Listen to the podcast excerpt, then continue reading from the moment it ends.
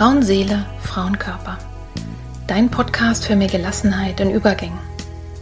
Wer oder was hilft mir, wenn es große Veränderungen in meinem Leben gibt? Krisen oder schwere Zeiten? Wenn du dich das auch manchmal fragst, dann bist du hier genau richtig. In diesem Podcast bekommst du Informationen und Impulse, um zu verstehen, was gerade mit dir passiert. So wirst du ruhiger und kannst dein Leben wieder in die eigenen Hände nehmen.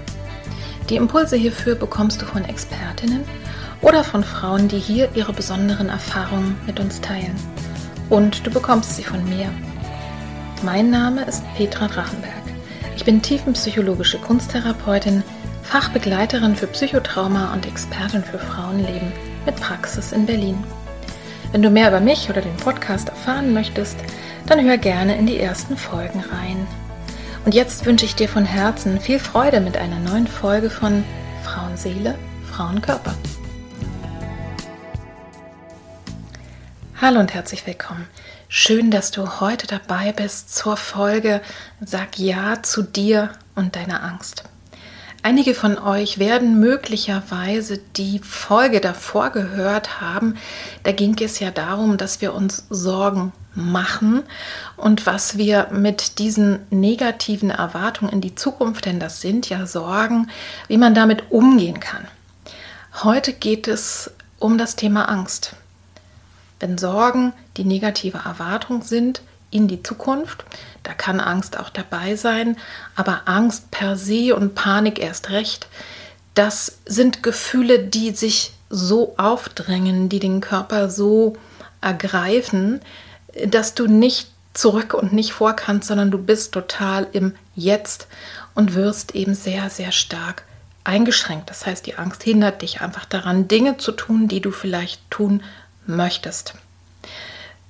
Ich spreche heute mit Karina und ich bin sehr, sehr dankbar, dass sie sich die Zeit genommen hat und dass sie aber vor allem auch so offen gesprochen hat über ihre Angst und bis hin zur Panik.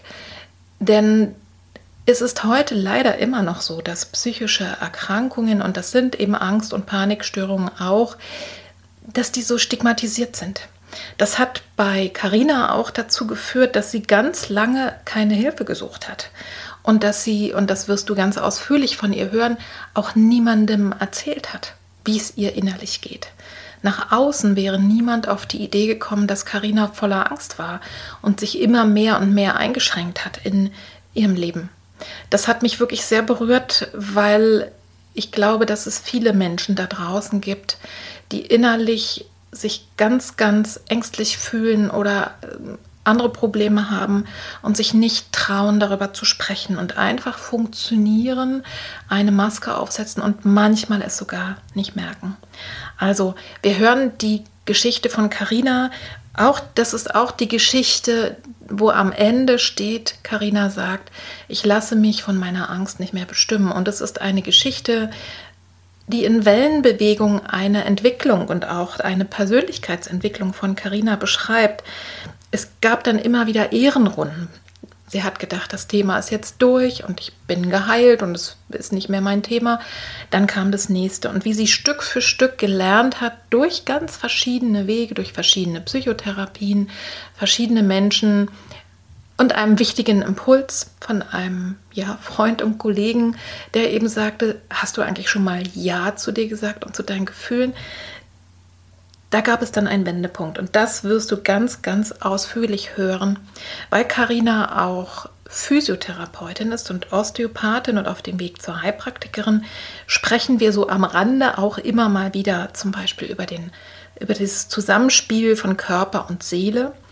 Und äh, ich nutze die Gelegenheit, immer dann, wenn Karina so über Special-Dinge auch in der Therapie erzählt, dass ich kurz mal erkläre, worum handelt es sich da. Also ich denke, du kannst eine Menge über Angst und Panik äh, auch lernen und wirst aber vor allen Dingen sehr, sehr schön mitgenommen von Karina. Was mir noch wichtig ist, bevor wir reinstarten, du wirst mit offenen Ohren und hoffentlich auch einem offenen Herzen die Geschichte von Carina hören und wirst vielleicht immer mal wieder in Versuchung kommen, das mit deiner Geschichte abzugleichen oder zu sagen, ja, habe ich auch gemacht, hat aber nichts genutzt oder vielleicht auch, ja, habe ich gemacht, hat auch was gebracht. Ich bitte dich erstmal einfach nur zuzuhören und zu schauen, was von den Impulsen dein Herz erreicht. Und ich glaube, der Kern der ganzen Geschichte ist nicht, dass ich hier ein Beispiel bringen will und Karina auch nicht, so muss es bei dir auch funktionieren, sondern der Kern ist der zu sagen, man kann da rangehen, ich kann was tun. Bei Karina hat es sehr, sehr gut funktioniert. Es ist wirklich kaum zu glauben, wie viel Freiheit sie heute hat in ihrem Leben, wenn man die Geschichte hört. Und bei dir, du hast eine andere Geschichte, du hast einen anderen Weg, aber auch bei dir ist was machbar, aber nicht indem man Dinge kopiert, sondern indem du deinen Weg findest. Und jetzt wünsche ich uns allen viel Freude bei dem Gespräch mit Karina.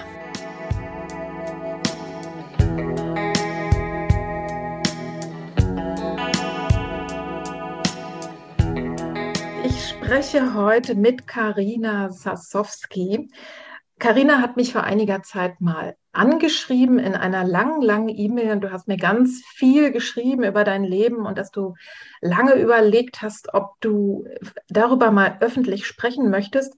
Und bei Karina, das werdet ihr gleich hören, geht es tatsächlich um den Umgang mit Angst oder sogar mit Panikattacken, die du in deiner ja nach deiner nach der Geburt des zweiten Kindes erlebt hast. Und Karina, wir starten gleich mal damit, Stell dich einfach mal vor, wer bist du, was machst du so heute im Leben? Ja, und dann erzähl uns mal gerne deine Geschichte. Vielen lieben Dank, Petra, für deine Einladung. Und ich bin Karina Sasowski, ich bin 33 Jahre alt. Ich bin Mutter von zwei Kindern, sechs und zwei Jahre alt und mittlerweile auch verheiratet.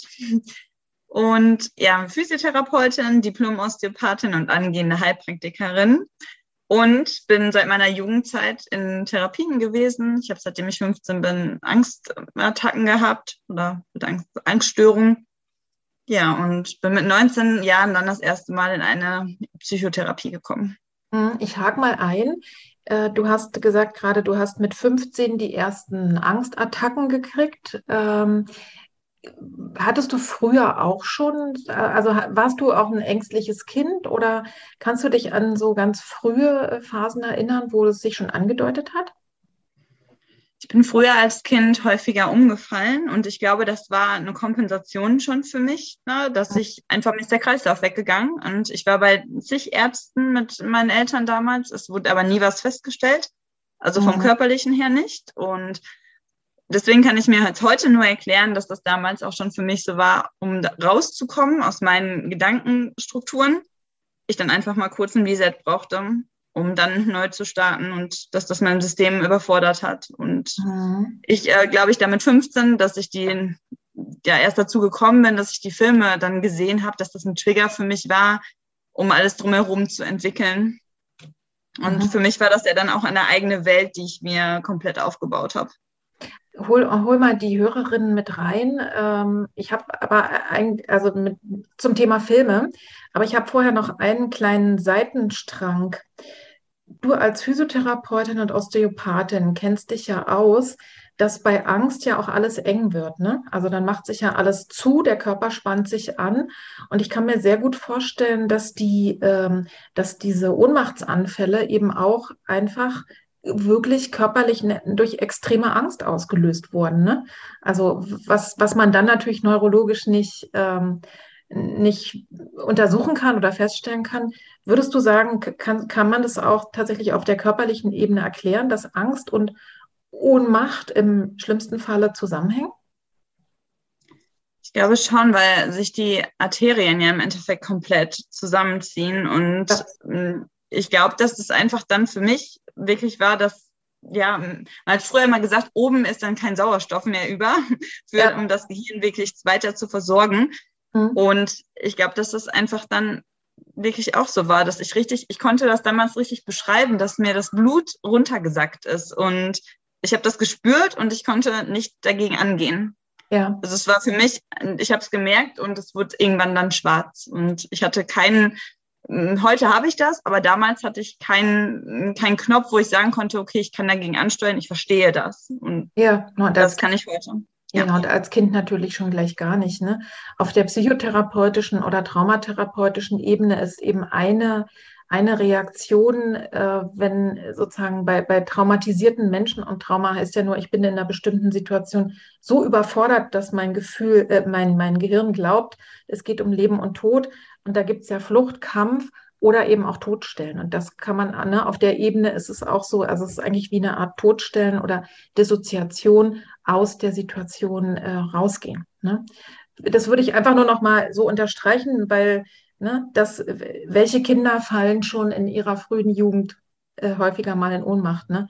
Das, ähm, das gibt es, glaube ich, nicht so häufig. Wobei, wenn, wenn ihr das kennt von Kindern, könnt ihr vielleicht mal auch auf der Ebene, wenn man neurologisch nichts findet, auch mal gucken, ne? ob das nicht eine sehr starke Angstreaktion ist. So, und jetzt hast du uns ja von Filmen erzählt. Äh, was hat es damit auf sich?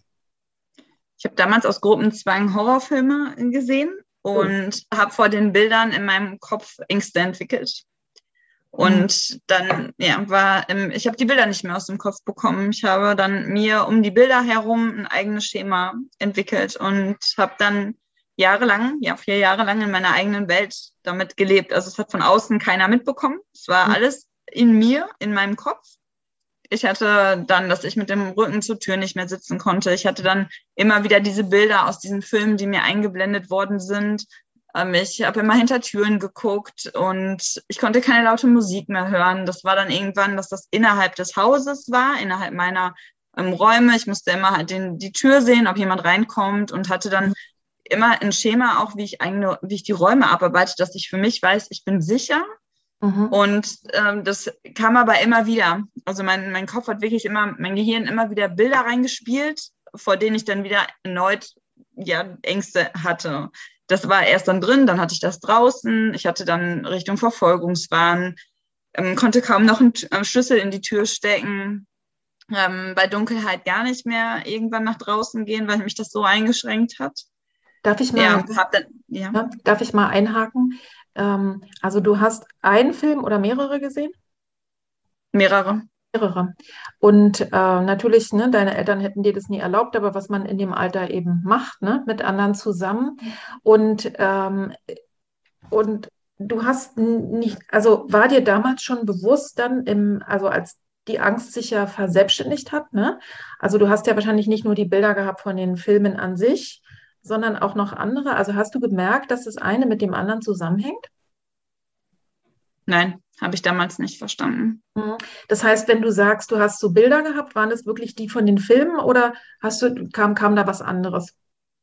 Da kam auch unterschiedlich, ja. Also meistens war der, der, der, das Filmbild der Auslöser, um mir dann noch, also weiter zu spinnen.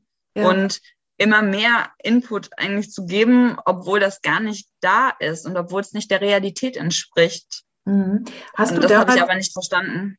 Ja, ja, ja. Aber äh, hast du damals schon verstanden, dass das, was du aber jetzt gerade erlebst, äh, eine Krankheit ist, die behandelt nein, wird? Nein, ich habe gedacht, dass nein, nein. Ich habe gedacht, das wäre Realität. Und ich habe auch damals gedacht, dass jeder Jugendliche da durch muss. Ja. Und ich habe gedacht, das ist normal, was ich habe und das hat jeder und das hört irgendwann wieder auf. Aber es hat nicht aufgehört und es wird ja. immer nur noch schlimm. Es wird schlimmer. Ja. Und was du beschreibst, ist, ist ja sehr typisch, dass man, also egal, ne, bei dir war der, der, äh, die waren die Filme der Auslöser, ne? Und da hat sich wahrscheinlich eine ältere Angst äh, draufgesetzt und dann hat sich das schön vermengt und das Ergebnis war eben eine Angst, die immer größer wurde. Das heißt, du hast ja sehr schön beschrieben, ne, dass es erst draußen war, ne, dann hast du das vermieden, dann war es drin, dann war es vielleicht selbst im eigenen Bett nicht mehr sicher. Und du hast dir auch geschildert, wenn ich dich richtig verstanden habe, dass du dann so eine Art Rituale entwickelt hast, um überhaupt nach irgendeine Sicherheit zu gewinnen. Ja, und das, das würde man äh, psychiatrisch als Zwangsstörung sogar bezeichnen. Ne? Und das hast du keinem erzählt? Nein. Krass. Hat es denn nee. jemand bemerkt? Also ich meine, wenn man sich so einschränkt, das muss doch irgendjemandem auffallen. Nein, also ich habe das meinen Eltern nie erzählt. Das ist auch ja, erst dann rausgekommen, als ich in der Therapie war oder eine beantragt habe. Mhm. Und dann mit 19 habe ich mich einer einzigen Studienkollegin damals geöffnet und die hat damals zu mir gesagt, such dir Hilfe. Das ist das Einzige, was du machen kannst, weil die selber ähm, Störungen hatte, aber mit Borderline und deswegen ja. dann selber auch wusste, was es für Therapiemöglichkeiten gibt. Und die sagte nur, such dir jemanden, der dich begleitet. Und das war für mich damals, als ich mit 19 nach Münster gezogen bin, auch der einzige ja, Sinn noch, den ich hatte, weil ich hätte mich in eine Ecke gesetzt und ich wäre nie wieder rausgegangen. Und ich saß damals in meinem Zimmer auf dem Fußboden und habe gesagt, so geht's nicht mehr weiter. Du das ist, es geht so nicht mehr. Und ich kann das, das, das funktioniert nicht mehr innerlich. Und ähm, ich hatte, dass ich ja auch nicht nur diese Ängste hatte, sondern auch irgendwann dann Herzklopfen. Ich war nass geschwitzt, wenn ich nach Hause kam, total vom vegetativen Nervensystem. Ich hatte Bauchschmerzen, ich hatte Durchfälle. Also mein, nicht nur, dass der Kopf gesponnen hat in dem ja. Moment, sondern auch einfach total, dass ich die vegetativen körperlichen Symptome hatte. Ja. Und ich habe das hat mich so angestrengt und so erschöpft, dass ich irgendwann da saß und gesagt habe, jetzt musst du losgehen, du brauchst jemanden, so geht's nicht mehr weiter. Mhm. Und wie hast du das denn überhaupt? Ja, wie hast du das dann überhaupt geschafft? Ähm, also äh, dabei, du hast ja dann deine Ausbildung gemacht dabei, ne? Mit diesen Ängsten, genau. oder? Genau. Wie hast ja. du das geschafft? Ich glaube, ich habe, so wie ich das vorher auch gemacht habe, jeder von mir hat immer gedacht, ich wäre ein ganz normales Mädchen und da wäre nichts, ähm, was, was die irgendwie beschäftigt und ich, ich habe immer eine Emotion drüber gelegt und ich habe das, was ich innerlich gefühlt habe, nie an die Oberfläche gelassen. Ah, ja. Und habe einfach was vorgespielt. War, ähm, ich würde auch sagen, nie ehrlich ähm, zu mir selbst. Ja. Und habe das einfach versucht wegzumachen, runterzudrücken, zu kaschieren. Ja. Und ich glaube, genau das hat es nur noch schlimmer gemacht. Es ja. kam dann ja auch nur noch mehr nach oben. Und ja. Naja, also wenn dann einfach die, und das kenne ich sehr, sehr gut von äh, ja, verschiedenen Menschen, die ich kenne, wenn dieser, ähm, dieser Unterschied zwischen dem, wie geht es mir innen und wie fühle ich mich eigentlich wirklich und was zeige ich nach außen, äh, wenn der so groß ist, es macht ja eine unfassbare Spannung. Ja? Und äh, auf der einen Seite suchst du ja nach Hilfe, auf der anderen Seite wird es dadurch verunmöglicht. Ne? Also das ist wirklich verrückt, dass diese, also ich sag mal, die Angst hat ja auch Angst, dass mir keiner hilft und dass mich sowieso keiner versteht. Ne? Also dieses abgrundtiefe allein äh, gelassen sich fühlen und gleichzeitig denken, ich habe es auch gar nicht verdient. Ne? Also das ist wirklich die Krux. Und wer hat wirklich eine Chance, da hinterzuschauen? Und gerade wenn man gut gelernt hat, das kenne ich auch von mir sehr gut, ähm, ein, ein freundliches Wesen zu sein, ja, damit man gut ankommt. Und wenn du das einmal gut kannst, äh, dann kriegst du ja positives Feedback. Ne? So, du bist dann der Sonnenschein, du machst es gut, du leistest, du funktionierst. Und, äh, und es kriegt kein Mensch mit, wie es innen aussieht. Und das ist ein gefährlicher Zustand. Das möchte ich für alle, die jetzt denken, ach guck mal, so geht es mir auch, möchte ich das wirklich unterstreichen. Ne? Und ich staune wirklich, dass es auch in unserer Zeit tatsächlich noch äh, möglich ist, dass wirklich Menschen nicht auf die Idee kommen, ja, also äh, Psychotherapie in Anspruch zu nehmen äh, und, und einfach sich Hilfe zu suchen, weil das offensichtlich so tabuisiert ist. Denn, also ich muss noch mal fragen, weil du bist ja eine sehr kluge Person, ja, also ähm, hattest du schon davon gehört, dass es sowas gibt und hast einfach für dich gesagt, nee, das will ich aber nicht oder, oder ich habe ja keine Macke, also ähm, kannst du dazu noch was ich sagen? Ich wusste mit 19, also als es so schlimm war, dass ich nach Münster, in Münster das noch extremer hatte, weil ich auch immer gedacht habe, wenn ich wegziehe, ist es auch weg. Also so. da, da, ich meine, wenn ich einen räumlichen Wechsel habe, oh, dann ist es, dann sind, gehen meine Ängste auch. Und das war natürlich nicht der Fall, sondern das wird dann ja auch irgendwann mit Bus fahren. Ich hatte Angst vor Menschen und hatte Angst, in den Bus auch umzufallen. Sowas hatte ich, also das wird dann eher so extrem. Und ich war da schon an dem Punkt, dass ich gemerkt habe, es ist nicht mehr normal, was ich habe. Ja. Und es ist nicht gesund und das ist nicht richtig. Mhm. Okay. Und so weit war ich zumindest vom Denken her schon. Und da habe ich immer gedacht, ich brauche jemanden, der mir hilft daraus. Und ich wusste natürlich, dass es Psychotherapeuten gibt. Ja. ja. Zu der einen, zu der ich dann auch gegangen bin. Ja, aber der Schritt ist eben tatsächlich wirklich immer noch sehr groß. Das erlebe ich wirklich, dass es oft heißt, ja, so schlimm geht es mir ja noch nicht. Ne? Ich krieg's ja noch hin, ich kann ja mein Leben noch bewältigen. Also auch so ein Satz, den ich äh, sehr gut kenne ähm, und der ist manchmal sogar auch ein Kriterium für manche. Ich kann ja noch arbeiten. Ja? Okay, aber wenn ich noch arbeiten und lernen kann, aber dazwischen nicht mehr leben, dann ist auch irgendwas nicht in Ordnung. Okay, du hast dich einer Kommilitonin dann anvertraut, hat, ne, die, sagen wir mal, auch Probleme hatte. Das hast du wahrscheinlich gespürt und wie wahrgenommen. Und äh, ja, und dann hast du dir deine erste Therapeutin gesucht. Genau. Was ich wollte sagen, ich habe auch vorher, ich habe auch immer funktioniert und habe auch immer weitergemacht. Ich war auch zum Beispiel so, ich habe meine Ausbildung noch weitergemacht, ich habe nebenbei noch gearbeitet und habe gelernt und war von außen hin wirklich das normalste Mädchen. Und das ist, was du gerade gesagt hast, ähm, einfach dann auch anzuerkennen, dass ich ein Problem habe und dass ich trotzdem noch alles manage. Das war auch nie ein Problem. Für mich war es ganz normal, morgens aufzustehen und auch alle Sachen zu abzuarbeiten, was ich vorhatte. Aber trotzdem kamen immer Episoden, in denen ich mich eingeschränkt habe und dann am sozialen Leben halt nicht mehr teilgenommen habe. Ja, Zum. Beispiel in Winterzeiten. Ja. Ganz extrem. Ja. Es ist eben wirklich so krass, weil wir eine Vorstellung davon haben, wie, wie sieht ein psychisch kranker Mensch aus. Ne? Also ähm, die meisten Hörerinnen wissen das ja auch, die, die ähm, meinen Sohn Jakob kennen, ne? Jakob Drachenberg, äh, der ein großes Unternehmen leitet. Der hat tatsächlich in der ersten depressiven Episode, äh, die er hatte, also in seinem Leben, hat er wirklich immer gesagt, ich würde lieber körperlich krank sein. Weil, äh, ja, das ist doch, wie peinlich ist das denn? Ja? Also als erwachsener, cooler, junger, sportlicher Typ, der die Sachen hinkriegt, Depressionen zu haben.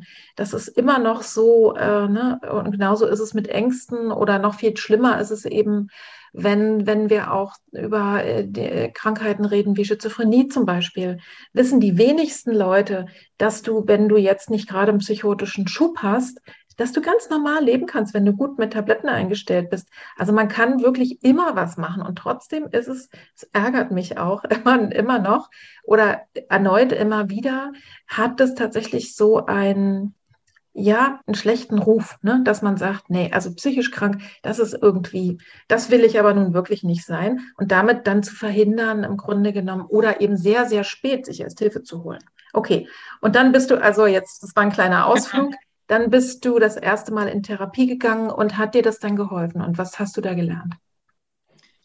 Erstmal schon. Meine Therapeutin hatte damals zu mir gesagt, Ängste auch ist einfach zu therapieren. Super. Das war das Erste, was sie zu mir gesagt hat. Das ist natürlich für mich ähm, Hoffnung gewesen. Ich hatte aber in den ersten zwei bis drei Jahren, als ich die Verhaltenstherapie angefangen habe, immer wieder Déjà-vus. Ich hatte immer wieder Rückfälle ähm, war eine sehr harte Zeit, sehr anstrengend auch für mich. Und das war erstmal, dass es darum ging, zu wachsen. Ich habe mit Ja-Nein-CL in der Therapie angefangen, um erstmal auch zu lernen, was sagt mir mein Bauch, was sagt mir mein Kopf, was ist mein Gefühl.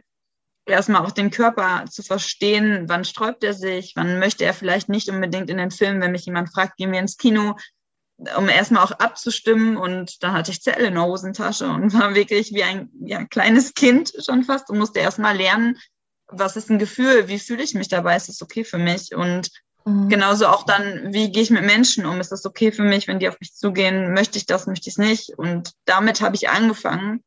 Dann hatte ich auch immer, ich hatte eine Skillbox, die ich mir erarbeiten musste, also wirklich dann auch eine Box, wo ähm, Mandalas reinkamen, wo Strickzeug drin war, wo CDs, Kassetten, saure Bonbons, einfach auch wenn ich Rückfälle hatte, um mich dann wieder zu erden, mich runterzuholen und dann auch wieder zu spüren, zu erleben, so diesen Kontakt nicht zu verlieren zwischen Kopf und Körper.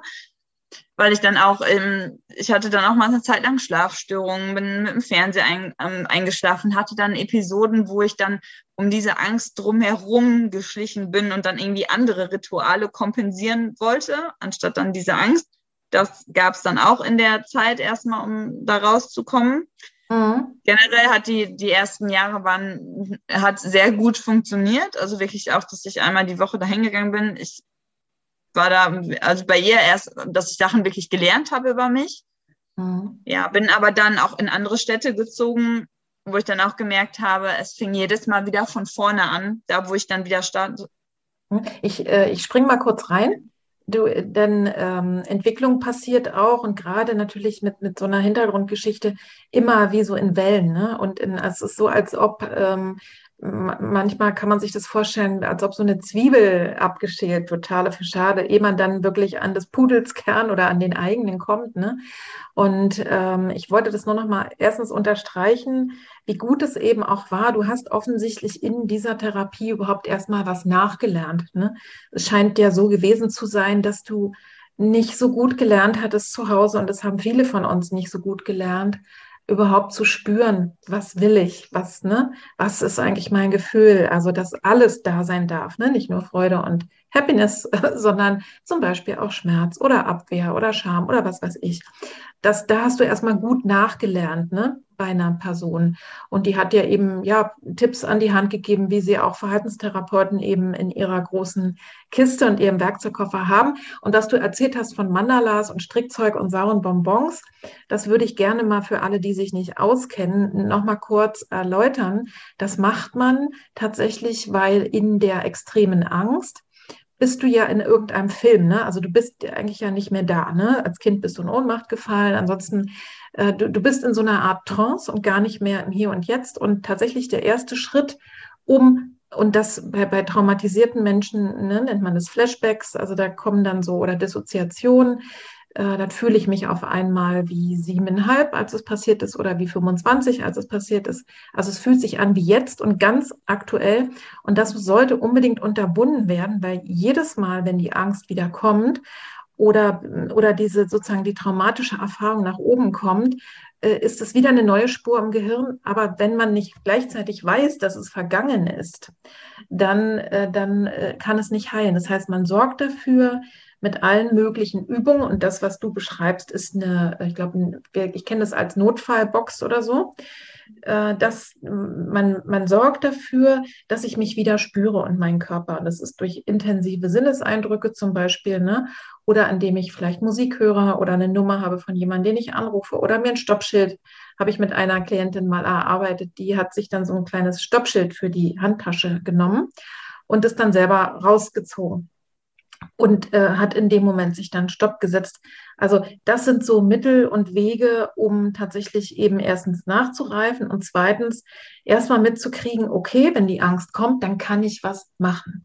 Aber du, was, du hast ja gerade angefangen zu erzählen, ähm, dass dann aber tatsächlich damit noch nicht, es hat erstmal funktioniert, du hast gelernt, das so ein bisschen weiß ich nicht, einzuzäunen vielleicht, ja, oder in ein Zimmer deines Inneren zu sperren. Aber es hat immer wieder von, von innen geklopft, immer wieder bei neuen Wachstumsschüben wahrscheinlich auch. Ich bin auch nach wie vor auch immer noch so, ja, alle paar Monate mal umgefallen. Also das ist auch oh. nach wie vor noch da gewesen. Das, also oh. das begleitet mich seit Kind auf. Ja, das ist auch wirklich erst seit fünf Jahren, dass das weg ist. Aber das zum Beispiel hat mich auch immer noch weiterhin begleitet. Und ja, durch die Städtewechsel, die ich dann hatte, hatte ich immer wieder ähm, Rückfälle. Ich habe mir in jeder Stadt dann auch wieder erneuten Therapeuten gesucht, habe ähm, von Verhaltenstherapie, Konfrontationstiefen, Psychologie alles gemacht. Ich habe an Studien teilgenommen. Es hat ähm, nie zu dem, also nie zu dem Effekt geführt, dass ich gesagt habe, oh, ich bin befreit und es hat aufgehört. Dann ähm, bin ich mit meiner ersten schwanger gewesen, habe mich auch innerhalb der Schwangerschaft noch getrennt, bin ausgezogen und hatte dann, ja, bin erstmal wieder auch bei meinen Eltern eingezogen, hatte eine sehr, ähm, so, ja, würde ich sagen, eine Krisenzeit, bin, habe ja. dann meine Tochter bekommen, bin dann auch mit ihr wieder zurück in eine eigene Wohnung gezogen und da ja, frage ich gleich mal rein. Wie ja. bist du denn da? Weil das, das kann ich mir, das kann ich mir total horrormäßig vorstellen jetzt in so einer, sagen wir mal, labilen Situation, wie du warst, auch noch schwanger zu sein und eine Geburt durchzustehen und dann eben auch alle, also, ne, alleine mit dem Kind äh, dann zunächst zu sein. Wie hast du denn, äh, also war die Angst dann in der Zeit weg oder wie, wie hatten sich das denn so ereignet? Abstrakterweise schon. Krass. Ja. Ich hatte keine, also zu, der, zu dem Zeitpunkt keine Angstattacken, keine ähm, Ohnmachtsanfälle, gar nichts. Also es ist wirklich, in der Schwangerschaft ging es mir so gut wie noch nie, die Jahre zuvor. Wow. Und auch danach, ich hatte wahrscheinlich auch dann den Faktor, dass ich mich um ein kleines Baby gekümmert habe und ich selber ähm, stark genug sein musste, um für sie da zu sein und alles mit ihr zu meistern und mich zu organisieren. Und weil sie hatte ja sonst keinen, also musste ich funktionieren. Und ich glaube, so erkläre ich mir es auch, dass ich zu dem Zeitpunkt keine Luft für Ängste hatte und ich die einfach wie du gerade schon gesagt hast, in eine Schublade geschoben habe, gesagt habe, sie sind erstmal für mich weg und ich habe immer gedacht, sie wären weg. Hm. Und das, äh, das ist schon krass. Das heißt, ihr warten, also nach einem halben Jahr hast du dir deine eigene Wohnung gesucht und warst dann, hast dann alleine mit dem Kind gelebt. Also ich kann mir sehr gut vorstellen, also erstens mal hat es ja auch alles viel auch mit Hormonen zu tun. Es gibt ja umgekehrt Frauen, die durch die Schwangerschaft und die Geburt ganz so sozusagen so in ihrer Psyche äh, und, und durch die Hormone, ne, also ähm, belastet werden, sage ich mal, äh, dass, dass es Auslöser sein kann, auch wenn sonst eigentlich alles okay ist für eine äh, postpartale Depression zum Beispiel oder eben äh, andere psychiatrische Erkrankungen. Also, und bei dir war es offensichtlich genau umgekehrt, aber ich kann mir gut vorstellen, erstens, also schwanger sein und ein Baby zu haben, ist eigentlich 24 Stunden die extreme Achtsamkeitsübung. Das heißt, du hattest eigentlich gar keine richtige Chance, äh, überhaupt, ja, also dich irgendwo hinzuflüchten, sondern du warst einfach im Hier und Jetzt. So, das ist das eine. Und das andere eben tatsächlich, dass du vielleicht dann auch in diesem Zuge gemerkt hast, also Angst ist ja auch immer eine extreme ähm, Einsamkeitserfahrung. Ja, also ich bin ja dann so auf mich zurückgeworfen. Das heißt, das ist auch so ein Klassiker, dass man wirklich auch sagt, wenn es dir blöd geht, schau mal, ob du vielleicht auch wirklich für andere was machen kannst. Ne? Das ist jetzt keine Dauerlösung, aber, aber trotzdem, äh, dass, es, dass man auch von sich mal kurz wegsieht ne, und was anderes hat. Und ich vermute mal, du wirst ja auch etliche Liebesflashes gekriegt haben. Wie war das? Also konntest du für deine Tochter empfinden? War das? Äh, ja, ja, von fließen. Anfang an. Ja. ja. von Anfang an, genau. Ich habe mich für sie entschieden und ja. dementsprechend auch voll und ganz dafür, ja. Ja. ja, guck mal, und dann hast dann wirst du, wurdest du quasi mit, mit Papa-eigenen Drogen überflutet, ne? mit Serotonin äh, und Oxytocin zum Beispiel, dem Bindungshormon. Ne? Und es hat wirklich, also es kann gut sein, dass es sozusagen, dass das wirklich so eine, wie soll ich sagen, ähm, auch ein ganz starker Impuls war, äh, ich vermute mal, dass du hinterher, als es dann leider ja wieder anfing oder nachher noch schlimmer wurde, kommen wir gleich drauf, äh, dass du aber dann tatsächlich äh, wusstest, okay, da, so wie ich mich gefühlt habe in der Schwangerschaft und in der ersten Zeit, das ist mein Zielzustand. Also so, ne, ich, ich möchte das. Ich will nicht mehr, dass das mein Leben bestimmt. So würde ich mal sagen. Okay, also ihr seid ausgezogen, du hast eine, eine angstfreie Zeit erstmal erlebt. Genau, ich habe dann, ähm, ein, da war meine Tochter ein halbes Jahr, meinen jetzigen Mann kennengelernt und mhm. wir haben dann auch ja, geheiratet, ein Haus gebaut und dann bin ich mit der zweiten schwanger geworden und danach kam, ja, mein, also ich hatte eine schwierige Schwangerschaft, mir ging es in der Schwangerschaft schon nicht mehr so ähm, doll wie bei der ersten. Mhm. Ich war häufig müde, war eher zu Hause, habe ähm, sehr, sehr viel gegrübelt, würde ich schon fast sagen. So mhm. ein bisschen ähnlich wie vor auch den Jahren davor. Mhm. Mm, war eher ein bisschen in mich gekehrt und war nicht so, dass ich sage, so um die Situation ist zu glücklich für mich. Und dann kam äh, die zweite Tochter und zwei Monate ungefähr danach, also ich hatte eine ganz normale Entbindung. Wir sind nach Hause gekommen und ich hatte zwei Monate später, dass das anfing, dass ich ähm, auf einmal Fieber bekommen habe, müde war. Ich und ich konnte nicht mehr. Ich habe mich donnerstags abends ins Bett gelegt und ich konnte vier Tage nicht aufstehen.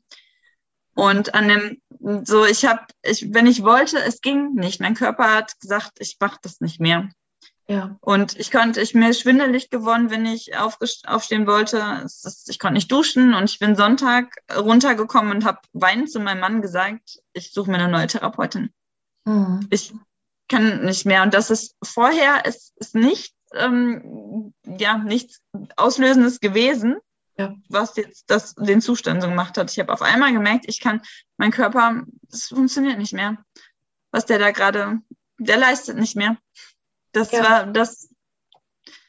Und ähm, dann hatte ich, dass das sehr schnell auch anfing, dass ich, ähm, also ich habe dann schnell eine Therapeutin bekommen und bevor ich zu der Therapeutin bekommen hatte, hatte ich meine erste Panikattacke, dass ich ähm, gemerkt habe, aber ich kriege Herzrasen. Also es ging meistens davon raus, dass ich Zeitung oder Social Media was gesehen habe und dass ich ähm, Bilder in meinem Kopf hatte auf einmal, dass mein, ja, mein, mein Kopf wieder angefangen hat zu spinnen ähm, dass was irgendwas mit den Kindern passiert oder dass mir was passiert. Und davor hatte ich hatte sofort Herzrasen, ich hatte Schweißausbrüche, ich hatte Bauchschmerzen. Ich musste sofort auch eigentlich auf die Toilette. Ich hatte unfassbar viel Durchfälle und habe gedacht, ich ähm, ja, hatte, hatte Schüttelfrost und ähm, ich habe ja. gedacht, das war's. Das war so, das war's jetzt, was ich da gerade erlebe. Ja. Und ja, und für dich unfassbar enttäuschend gewesen sein, nachdem du also erstmal gedacht hast, Mensch, ich bin gut damit fertig geworden, ne? Das ist jetzt vorbei, das liegt hinter mir. War das denn tatsächlich, also, ne, du sagtest ja die Geburt und vier Tage danach war dieser extreme Zustand und der, der hat dich wirklich mit allen Mitteln gezwungen. Also dein Körper hat so, so deutlich mit dir geredet und du hast im Gegensatz zu, als du 15 Jahre alt warst, gewusst, da muss ich mir Hilfe suchen. Du wusstest ja auch schon, dass es Hilfe gibt, aber äh, hattest du vorher tatsächlich bis dahin nichts? Also als du dann deinen, äh, deinen Mann kennengelernt hast und lieben gelernt hast und ihr habt dann ein Haus gebaut und so, es hört sich auch, äh, also hört sich total wie, eigentlich an wie im Märchenbuch, ne? Dann wirst du auch noch schwanger und Geburt ist schön. Hattest du vorher, äh, also kam die Angst dann da schon wieder in der Zeit oder ist es wirklich dann massiv auf dich gefallen in dieser Situation, die du gerade geschildert hast? Die ist massiv da reingefallen. Ja, ich hatte sie vorher nicht. Ich war auch davor therapiefrei. Ich hatte ähm, ungefähr ähm, vier, ja, dreieinhalb Jahre und das war meine längste therapiefreie Zeit. Also sonst mhm. hatte ich halt immer durchgängig Therapien. Das waren die letzten, genau die dreieinhalb Jahre, wo ich wirklich therapiefrei war. Ja. Und das kam auf einmal. Ja, und das heißt, dein Mann kannte dich auch gar nicht mit Angst oder Panik, ne? Für den war das total neu dann.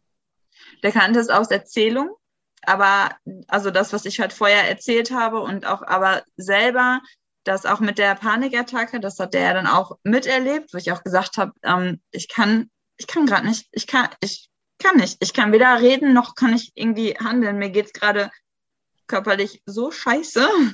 Ja. Ich kann nicht. Ähm, und das, das kannte er nicht, nein. Ja. Wie ist er denn damit umgegangen? Der hat mich immer gefragt, was ich brauche. Ja. Und das war, war genau hilfreich? das. In dem Moment ähm, würde ich sagen, ja, ich habe es da noch zu dem Zeitpunkt nicht verstanden. Also das ist, als ich die erste Panikattacke habe, ich gedacht habe, ich, ich weiß nicht, was ich brauche, ich weiß es nicht. Und das ist, wo ich dann so hilflos war, wo ich gedacht habe, es hat mir einfach gereicht, wenn der mich im Arm gehalten hat und mir dadurch die Sicherheit gegeben hat, die ich mir selbst nicht geben konnte in dem Moment. Also und er war wusste, einfach da. Hm? Genau, genau, er war da und ähm, hat mich im Endeffekt dann einfach so ein bisschen ähm, ja den, den Schutz mir gegeben, das was ich selbst nicht hatte. Ja, okay. So dadurch, dass mein Zaun Löcher gekriegt hat. Ja. Ja, also bevor wir gleich mal kommen, ähm, also darauf, wie es weiterging, denn dir geht es ja heute gut. Das muss man ja immer noch mal ne, als kleinen schon mal den äh, schon mal andeuten, dass es dir heute viel viel besser geht und wie du daran gekommen bist. Aber lass uns noch kurz bei dieser extremen Krise bleiben, weil das ist nämlich aus meiner Erfahrung, also ich, ich, ich könnte mir vorstellen, dass auch da die Hormone durchaus eine Rolle gespielt haben, also dass es da auch wieder ordentlich ähm, zu, zu Gange kam. Aber ähm, ich kann mir eben auch sehr gut vorstellen, das ist meine Erfahrung als Therapeutin, dass wieder die Entwicklung in Schüben geht. Und das heißt, dein Mann hat dir so viel Sicherheit gegeben und es war im Leben alles in Ordnung. Ja, also du hast so viel Sicherheit gehabt und dann ist es oft so und da, da sind die, die Klientinnen häufig verständlicherweise total traurig darüber, dass wenn eigentlich gerade alles okay ist. Ich habe meinen Traumjob, ich habe einen tollen Mann oder eine tolle Frau, Freundin, wie auch immer. Und dann kommt noch mal so ein Ding da reingedonnert. Und das ist ganz oft so, der sozusagen das Trauma oder die, die, die ähm, Urgründe der Angst, die möchten hier endlich sozusagen verstanden und integriert werden und dann bitte schön mal endlich auch, das ist, kannst du dir vorstellen, wie so frei fliegende Puzzleteile im Gehirn, die möchten einfach mal einsortiert werden und dann bitte schön im Archiv abgelegt als Vergangenheit. Und tatsächlich im entspannten Zustand ist es so, ähm, dass dann tatsächlich quasi, weißt du, wie jemand, den ich immer wieder weggeschickt habe. Da wollte immer jeder, jemand ein Paket abgeben und ich hatte aber, hatte irgendwie noch keine Kraft, ne, oder konnte die Tür noch nicht aufmachen. Und da hat sich eine Tür aufgemacht und dann kam noch mal so ein richtiges, volles Paket zu dir nach Hause. Und dann hast du angefangen, das auszupacken. Erzähl mal, wie es weiterging. Ich habe es immer wie ein Zug gesehen, so wie du ja. das sagst mit dem Paket. Ich war immer wie ein Zug, der im Kreis fährt und der immer anhält. Und ähm, wenn du nicht aufmachst, ähm, fährt er weiter, ne? Wenn du nicht ja. ähm, mit aufsteigst, dann fährt er weiter und klopft nachher wieder an. Ja. Ich bin dann zu einer neuen Therapeutin gekommen und die mir auch da wieder erstmal erklärt hat, was mit meinem System passiert, also was mit meinem Körper los ist, mit gerade Parasympathikus und Vagus und das komplette vegetative Nervensystem und mir gesagt zum allerersten Mal, ähm, halte das aus. Wow. Halte die Panikattacken, wenn die das nächste Mal kommen, hältst du es aus und du bist stark genug.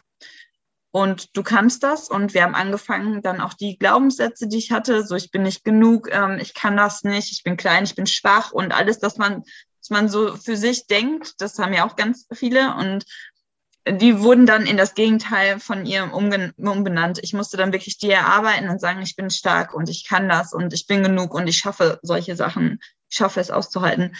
Und damit bin ich dann auch die erste Zeit immer, ich hatte natürlich auch dann, wie du schon sagst, wieder ein Stoppschild. Ich musste mir ähm, wieder Notfallkoffer erarbeiten. Ich hatte, sobald ich ähm, Gedanken hatte, sofort, dass bei mir im Kopf ein Stoppschild war mit einer Sirene, mit einem ganz schrillen Ton, dass ich sofort darauf aufmerksam werde und sofort sage, stopp, hier nicht weiter. Ich lasse das nicht weiter zu. Ja. Und dass das mit meinem Körper zumindest nichts mehr macht und dass ich das vorher stoppe an den Gedankengängen. Das heißt, du hast auch gelernt, wenn ich es richtig verstehe, ähm, das ist das, was ich auch relativ häufig mache, überhaupt mal zu spüren. So eine, so eine Angst kommt ja meistens nicht von, von einer Sekunde auf die andere, sondern das baut sich langsam auf. Ne? Äh, also das wahrzunehmen und überhaupt erstmal ja mitzukriegen und dann dann hast du ja noch eine Chance ne, zwischen äh, das ne, zwischen diesem Reiz, der vielleicht gekommen ist oder dem keine Ahnung der Müdigkeit und der Reaktion, nämlich dieser Angst, wenn da der ein Raum ist, wo ich noch handeln kann und irgendwas machen kann. Das ist auf alle Fälle erstmal gut.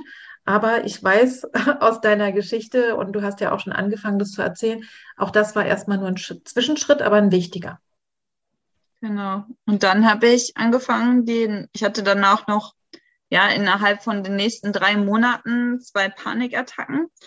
Und die habe ich ausgehalten. Also wirklich, ich habe gemerkt, dass die kommen. Und ich habe dann, ich musste spazieren gehen. Ich habe mich versucht zu erden.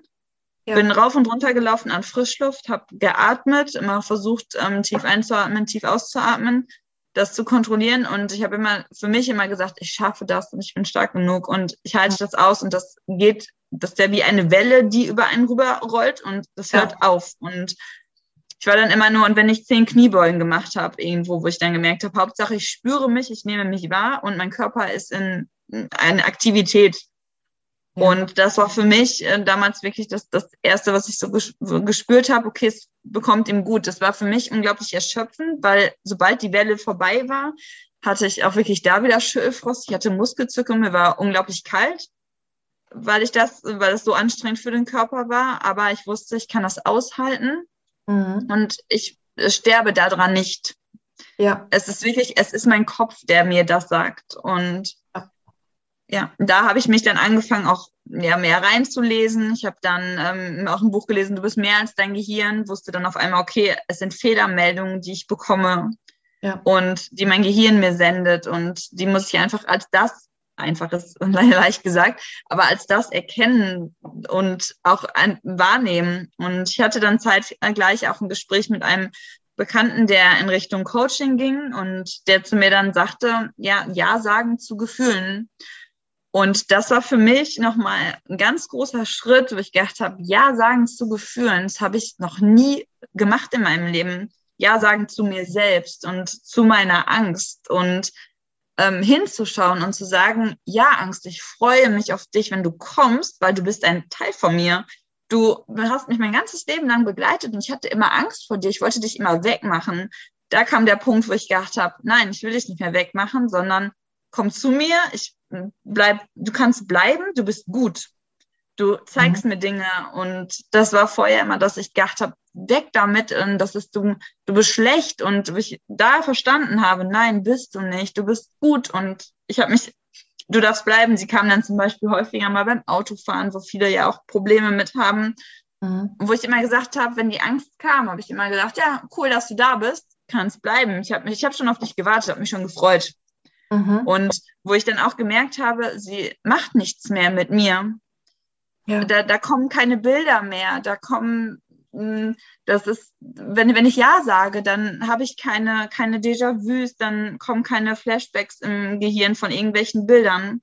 Das, was ich halt vorher immer hatte in Situationen, die mir dann irgendwo, wenn es mir gut ging, auf einmal schießt da so ein Bild rein von irgendeinem Horrorfilm in meinem Kopf. Mhm. Und wo ich dann auch immer sage, wo da jetzt mittlerweile zu den Bildern sage, wenn die kommen, ja, es ist gut so. Die, das Bild ist, kann bleiben, der Film war scheiße. Und es ist so, aber einfach auch da zu sagen, es ist okay, wenn ich ein Flashback habe, ja, die, der, der Film war einfach kacke und es ist aber, es ist okay, dass die Sachen dann da sind und ich habe, sie machen mit meinem Körper nichts mehr. Ich entwickle davor keine Ängste mehr. Ich bekomme ähm, kein Herzrasen mehr und kann damit umgehen. Würdest du sagen, äh, dass das ein entscheidender Punkt war? Dieser eine, ich sag mal, harmlose Satz, man könnte sogar sagen, ein bisschen banal, weißt du, so, das kannst du, also sag Ja zu dir und sag Ja zu deinen Gefühlen. Ist ja, ich habe gefühlt, lese ich das in jedem dritten Post. und aber an der richtigen Stelle zu dem richtigen Menschen im richtigen Moment gesagt, hat es bei dir ausgelöst. Würdest du sagen, das hat wirklich bei dir einen Schalter umgelegt? Ja. Ja, ja. das Verständnis, das Verständnis dafür, für dass, dass ich jahrelang oder fast ja schon jahrzehntelang etwas wegmachen wollte, was eigentlich bei mir tief verankert war, denke ich mal, von Kindheit schon an.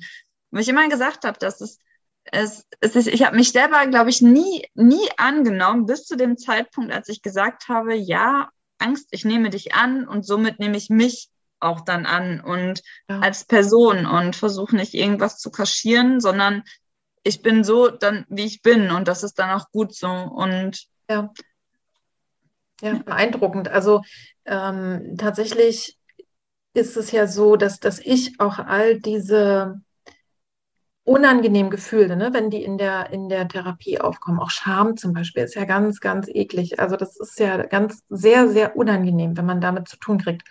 Oder mit den ganzen strengen Bewertungen im Kopf. Ne? Also diesem, äh, das sind ja alles jetzt nicht äh, Gefühle, die man, mit denen man gerne befreundet sein möchte. Aber meiner Erfahrung nach, wenn man sich die anguckt und wirklich an, also erstens mal anerkennt, das ist nichts von außen. Ja, also natürlich gibt es diese unangenehmen Auslöser. Ne? Und wenn du sagst, ich sehe die und ich weiß aber heute, der Film ist kacke, dann weiß dein Gehirn, das ist ein Film. Das ist dann eine unangenehme Erinnerung, die kann sich auch blöd anfühlen, aber du hast die abgetrennt. Ne? Das gehört wirklich nicht zu dir. Aber Angst ist ja im Grunde genommen per se erstmal keine schlechte Einrichtung. Wenn wir keine Angst gehabt hätten, wären wir, hätten wir nicht überlebt. Also tatsächlich ist unsere Spezies darauf ausgerichtet, aufzupassen, dass wir überleben. Und dafür ist die Angst da. Ne? Menschen, die keine Angst spüren, haben, äh, also zum Beispiel in, in einer äh, massiven Manie beispielsweise, sind super gefährdet also zu verunglücken oder dass ihnen sonst was passiert. Also es ist an sich was Gutes, nur dass es eben äh, sich äh, eben dann manchmal verselbstständigt ne, und so ein bisschen überreagiert. also ich erkläre das, ja, ich erkläre das manchmal den, äh, den Klientinnen auch, dass sie, ne, also normal ist es so, es passiert irgendwas Blödes und dann meine Amygdala, also mein Gefühlszentrum, ist wie so ein Notfallknopf und dann muss wirklich jemand kommen und mit einem Hammer das Glas zerhämmern und da draufdrücken und dann ist Alarm.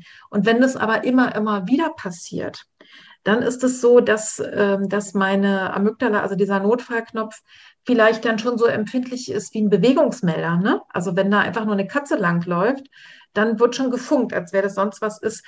Aber deswegen ist ja nicht die, die äh, Alarmanlage schlecht oder meine, mein Notfallsystem, sondern ich darf lernen, das zu regulieren. Und jetzt lasse ich, überlasse ich dir das Wort wieder, du wolltest was sagen.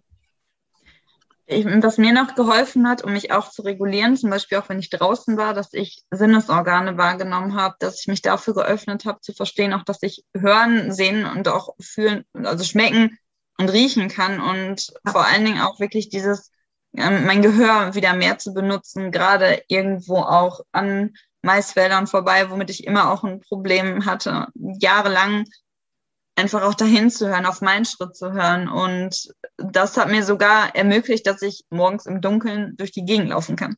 Das, was ähm, vor einem halben, halben Jahr oder einem Jahr für mich, für mich undenkbar gewesen wäre. Also ja das hätte ich nie gedacht, dass ich mal abends oder morgens im Dunkeln durch eine Straße laufe. Und es funktioniert, solange ich bei mir bleibe und solange ich auch mein System regulieren kann. Mhm. Und mit, also ziemlich dann danach kam ja auch, dass ich, ähm, nachdem ich Ja zu mir gesagt habe, Druck, also das, das nächste Türchen damit auch geöffnet habe. Mhm. Und ich dann ja auch Druck im Herzen bekommen habe und ich dann immer gedacht habe, das geht nicht weg. Ich habe das ein paar Wochen beobachtet. Ja. Ich habe mir dann ähm, in meine Therapie war den Zeitpunkt dann auch schon beendet und ich habe also ich brauchte sie nicht mehr. Ich habe dann gesagt, ich komme gut zurecht alleine und wollte dann auch die Verantwortung bei mir dann auch mal suchen und nicht zu sagen, ich brauche jetzt noch weiterhin Hilfe und ich glaube, ich schaffe das so jetzt ganz gut allein. Ich bin stabil und gefestigt in den Sachen. Mhm. Und ja, hatte dann Druck im Herzen und habe dann angefangen zu suchen, was kann ich dafür tun, um meinen Körper noch mehr wahrzunehmen, was steckt dahinter. Und bin dann in Richtung Dankbarkeitstagebücher gegangen, habe Dankbarkeitsübungen gemacht mit allen möglichen Menschen, mit denen ich ähm, toxische Beziehungen hatte oder gedacht habe, ich habe welche und habe die mir angeschaut und habe die ins Positive versucht umzuwandeln. Und das habe ich mit komplett, ja, einer toxischen Beziehung gemacht, die, oder zu den Leuten, zu denen ich vielleicht nicht so einen guten Draht hatte und habe wirklich alles für mich aufgeschrieben und auseinandergenommen. Und der Druck im Herzen hat aufgehört, nachdem ich alle Beziehungen mir angeguckt habe, die mir Sorgen gemacht haben. Mhm. Oder mir Last ja. Ich will mal, äh, ich will mal ganz nur kurz einhaken, weil mir dieser Begriff toxische Menschen, hast du ja nicht gesagt, du hast ja gesagt toxische Beziehungen, aber mir macht das immer Bauchschmerzen. Ne? Ich, ich denke, du hast wahrscheinlich auch wirklich gemeint, äh, ja, Beziehungen, wo einfach wirklich noch was geklärt werden musste, beziehungsweise auch zu merken, äh, ne, da, da, hat mir was gefehlt oder es hat mir nicht gut getan. Und das gibt es ja eben auch ne, in der Familie oder auch, auch mit anderen wichtigen Menschen. Und je wichtiger mir die sind, desto mehr tun so Sachen weh. Und du hast einfach angefangen, nicht nur zu sehen, was da falsch gelaufen ist, wobei das äh, sogar manchmal auch ein hilfreicher Weg ist, dass man äh, dass, dass man wichtige Bezugspersonen vielleicht nicht nur in den Himmel hebt, sondern auch zu verstehen, die, die haben auch, also ne, da ist auch, sind auch Dinge passiert, die mir nicht gut getan haben, auch wenn sie das Beste gegeben haben. Und du hast es umgekehrt gemacht. Du bist von der, sagen wir mal, negativen Bewertung oder Beziehung und hast dir angeguckt, aber was war auch noch alles da, ne, sozusagen. Also du hast dir nicht was, das finde ich nochmal wichtig jetzt zu verstehen für die Hörerinnen, du hast dir nicht was schön geredet, sondern auch da hast du wieder ganz genau, ne, so wie du eben geschildert hast, du hast mehr Sinneskanäle entwickelt. Das hat sich für mich auch so angehört, als wärst du quasi wie aus eine, so einer Art Dauerkoma aufgewacht. Ne, also wieder wirklich da. Mhm. Äh, so hast du im Grunde genommen auch dieses ganze breite Bild nochmal entwickelt und, und einfach sozusagen einfach auf die Waagschale neben der Belastung auch das andere gelegt. Ne? Und das, das ist etwas sehr, sehr Hilfreiches. Das kann ich wirklich allen auch empfehlen, insbesondere das mit ihren Eltern zu machen, weil äh, häufig hakt es da einfach, ne? dass man sehr gut dann weiß, erst recht, wenn man psychologisch geschult ist oder Erfahrungen hat, ne, was da nicht gut gelaufen ist. Und einfach sich mal trauen, das hatte ich auch jahrelang das Problem, äh, weil ich meine Mutter immer sehr gut von mir weggehalten habe. Das hatte auch gute Gründe, aber äh, wirklich mir mal bewusst zu machen, ach, wenn ich mir das mal genau angucke, ne, äh, dann habe ich das auch nur in einer anderen Form. Also vielleicht nicht ganz so konzentriert, aber also all diese Dinge und dafür Dankbarkeit zu empfinden, ne, das ist, ähm, das finde ich, also es hört sich so absurd an, aber es hat bei dir funktioniert. Mhm. Ja. Und was, und was ich mir noch, also was du, äh, was mir nochmal wichtig ist an deiner Geschichte, also du bist ja, glaube ich, noch nicht ganz am Ende, aber, äh, aber schon ziemlich auf dem Weg dahin. Was, glaube ich, bei dir nochmal wichtig ist, äh, wir haben uns ja auch vorher ein bisschen unterhalten, du bist eine hochsensible, empfindsame Person. Das heißt, du gehörst zu den Menschen, die Sinneseindrücke etwas weniger gefiltert sozusagen gleich abkriegen ins System. Ne? Und äh, man sagt ja so ungefähr 10 bis 20 Prozent der Menschen sind einfach so von der Persönlichkeit. Ne? Das kann man sich manchmal nicht aussuchen. Und wenn man vielleicht in der Kindheit noch, sagen wir mal, gut aufpassen musste, dass da alles okay ist, dann wird diese Fähigkeit noch verstärkt. Also Antennen zu haben ne? und zu gucken und aufzupassen. Und das finde ich nur noch am Rande auch nochmal wichtig zu erzählen, sich bewusst zu machen, das hast du ja schon angefangen auch, dass alles, was auf mein System kommt, ne, Bilder, Nachrichten, Filme, Bücher, Gespräche, die ich führe, alles das sozusagen kommt in mein System rein und das kann manchmal dann gar nicht mehr unterscheiden. Ne? Ist das Wirklichkeit oder, oder ist es eigentlich meins, sondern es ist dann so eine Gemengelage. Und das war ja bei dir im Grunde mit 15 dieser ganz große Auslöser, ne? dass da wirklich die Post abging. Also wirklich sich auch bewusst zu machen, ähm, dass ich wirklich Ruhe brauche. Und ich kann mir nämlich gut vorstellen, dass das auch nochmal eine Rolle gespielt hat bei diesem richtigen nochmal Zusammenbruch nach der zweiten Geburt. Du hast ein Haus gebaut, du hast ein Kind gehabt, dann warst du wieder schwanger, du hast eine neue Beziehung aufgebaut, gearbeitet hast du wahrscheinlich auch. Ähm, da war vielleicht auch ein bisschen viel. also da, da war viel Druck auf dem Kessel und du hast dir nicht die Zeit nehmen können, ne? oder auch noch nicht gewusst, wie lebensnotwendig das für dich ist. Und äh, um tatsächlich überhaupt runterzufahren. Und aus so einer Dauererregung kommt dann irgendwann Platz die Bombe. Ja, würdest du das, also kannst du dazu uns mal was erzählen? Hast du sehr schön gesagt. ja, ja, genau so was. Genauso wie du es gesagt hast. Wie ist denn heute so deine äh, Psychohygiene? Ich weiß, dass du zum Beispiel nicht mehr äh, Fernseh guckst, ne? Nein. ich gucke seit zweieinhalb Jahren kein Fernsehen mehr. Nein. Mhm. Ähm, genau, das ist also für mich, ähm, ich brauche das nicht mehr. Also es ist, ähm, ich habe wirklich nach der zweiten Schwangerschaft gesagt, ähm, es ist für mich nicht mehr wichtig. Ich, war, ich weiß nicht, also das, ich lese keine Zeitung, ähm, Social Media bedingt. Also ich begrenze mir die Zeit mhm. äh, pro Tag. Also ich habe dann auch wirklich ein Limit, dass das für mich ähm, so maximal eine halbe bis dreiviertel Stunde. Ab ähm, 20 Uhr gibt's halt für mich gar kein Handy mehr, dann liegt das halt auf dem Ladegerät. Ja. Und auch in der Küche. Das ist, ähm, das hat bei uns auch in Schlafräumen nichts zu suchen. Und ja, ansonsten, ähm, ich bin Frühaufsteher. Vielleicht ist deswegen auch der Fernseher nicht mehr unbedingt so wichtig bis abends. Ähm, ich stehe äh, relativ früh auf, also meistens so anderthalb bis zwei Stunden, bevor ich die Kinder äh, dann wach mache. Wow. Und ähm, ich, genau, ich mache dann meinen Morning, so mein Morning Walk ähm, für mich alleine, also Gassi mit mir selbst und ähm, betreibe Journaling. Also ich schreibe morgens immer noch ähm, Dankbarkeitstagebücher, ähm, also wofür ich dankbar bin, strukturiere mir meinen Tag, worauf ich mich freue, ähm, wie ungefähr das aussehen soll und abends ende ich auch damit, also reflektiere einmal meinen Tag, was ich Gutes getan habe, worauf ich stolz bin, vor allen Dingen bei mir. Und ja, das ist so mein Ablauf mittlerweile oder meine Hygiene. Ich mache zusätzlich abends noch Achtsamkeitsübungen, also eine Atemübung. Mhm. Fünf Sekunden einatmen, fünf Sekunden ausatmen. Das mache ich halt immer, bevor ich ins, äh, wenn ich sowieso im Bett liege. Mhm. Schon um einmal um mich zu erden. Und wenn ich zum Beispiel auch im Alltag bin und ich hab, bin wirklich, dass ich merke, ich bin drüber und mein System ist sowas von hyperaktiv, würde ich schon sagen, in dem Moment, habe ich häufig, dass ich mich hinsetze und wirklich sage, ich ja, stell mir vor, ich bin irgendwo am Meer und höre das Meer rauschen.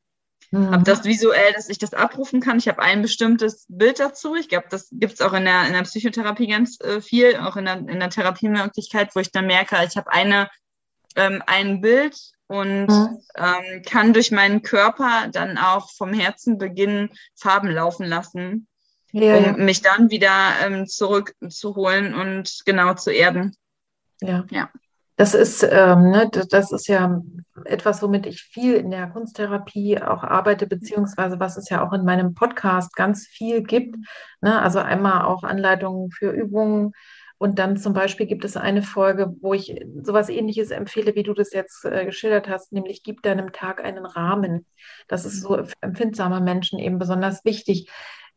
Gehe mal davon aus, es werden vielleicht nicht alle schaffen, anderthalb Stunden eher aufzustehen, aber äh, ich ich plädiere dafür tatsächlich, ähm, und sei es nur kurz, zu sagen, die ersten Minuten des Tages und auch die letzten, die gehören erstmal nur mir. Ne?